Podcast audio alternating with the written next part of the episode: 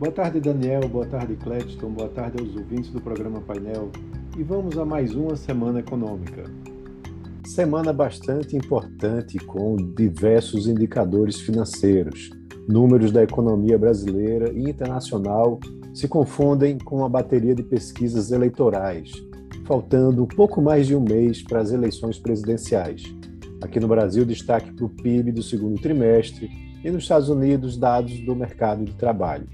Há expectativas para crescimento da economia brasileira entre 0,9% no mais moderado até 1,3% né, naquelas instituições que acham que o desempenho do setor de serviços foi bastante importante.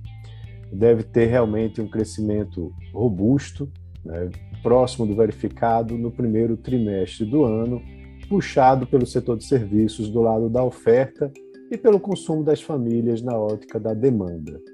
É, a divulgação do PIB será é, no dia no dia primeiro e na sexta-feira, dia segundo, sai a produção industrial do mês de julho. Há uma expectativa para expansão de meio por cento em relação ao mês anterior. E os números do CAGED, que deveriam ter saído na semana passada, foram adiados para essa segunda-feira. Já a previsão é de estabilidade no nível de emprego.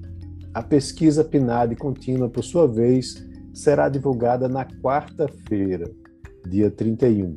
E há uma expectativa que a taxa de desemprego recue para 8,8%.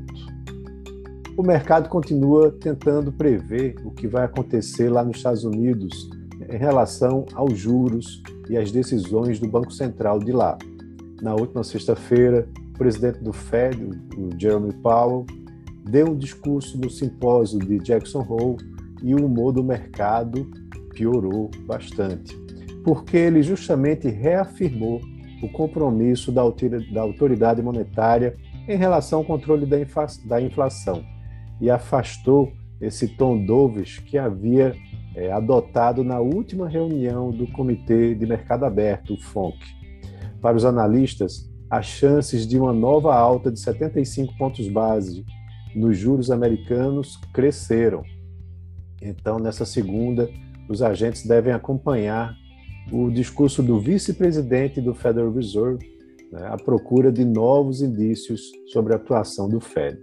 Nos indicadores, destaque para os números do mercado de trabalho americano. A maratona de dados começa já na terça-feira com o relatório JOLT de oferta de empregos. Na quarta, é, tem o retorno da pesquisa ADP sobre criação de vagas do setor privado. E há uma expectativa para a abertura de 200 mil posições no mês de junho. Por fim, o Departamento de Trabalho dos Estados Unidos vai divulgar na sexta-feira o payroll. A média das projeções do mercado aponta para uma criação de 285 mil vagas de emprego no mês de agosto, quase metade do registrado um mês antes. E a taxa de desemprego deve permanecer em 3,5%. Já a média de salários deve aumentar em relação ao mês anterior. Na Europa, bastante atenção com os dados de inflação.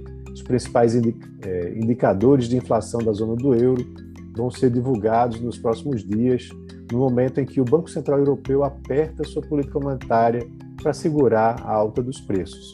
O índice ao consumidor vai ser divulgado na quarta-feira e a expectativa é que a inflação anual passe a 9%, né, ficando até mais alta do que a brasileira quando for divulgado é, o IPCA do mês de agosto.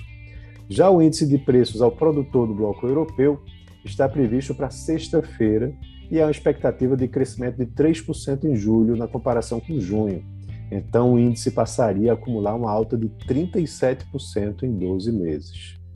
Então é isso. Um abraço a todos e até a próxima.